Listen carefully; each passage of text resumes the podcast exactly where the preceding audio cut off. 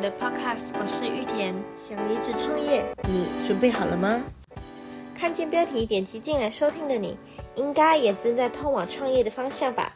可是同时间手上有一份稳定的收入，虽然每天可能会被老板骂啊，会被同事嫌弃，但是稳定的圈子包括无需担心收入的来源与开销，其实也没有什么不好的嘛。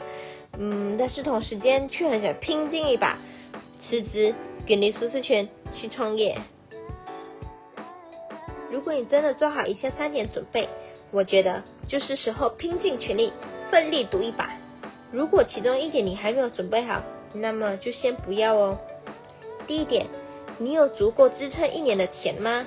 现实就是这样吼，往往在创业初期呀，会有很多这样的情况，就是因为可能服务够新。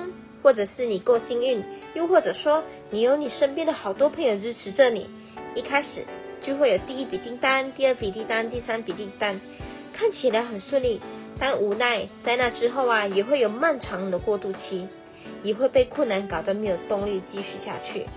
这个时候你就需要储蓄去维持生活啦。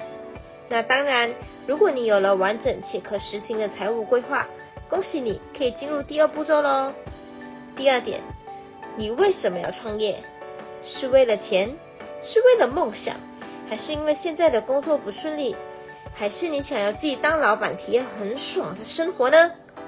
初衷需要维持，目标需要更远大，因为这些会是你维持坚持动力的一大重点。而且啊，创业的难度一定比找一份工作更高，所以请先想清楚，是什么阻碍你试图发展。如果你想好了，你确定好方针与方向，你确定初衷以及想要前进的目标，恭喜你，差不多可以开始喽。第三点，你准备好面对社会压力了吗？你可以接受每天情绪上上下下很多次吗？你可以接受被拒绝的时候，对方说因为你的外表看起来不够成熟啊，让他们无法相信你可以做到这件事情吗？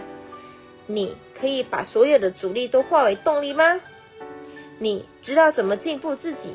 你知道怎么接受建言？当你发现你的 idea 不被市场接受的时候，你愿意转型再从头来一次吗？如果这些问题你都为自己作答了，我相信你准备好了，那就开始吧，去闯吧。追求梦想很好，但是梦想是有价的。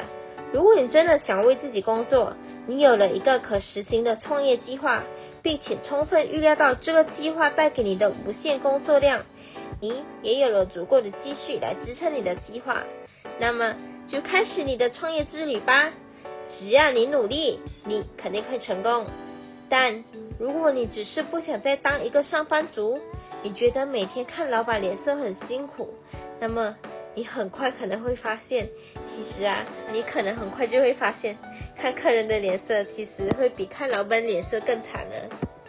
所以啊，一个好的方式可能会是是，在你辞职之前，以副业的形式来开展你的业务，这样你不会有很大的经济压力。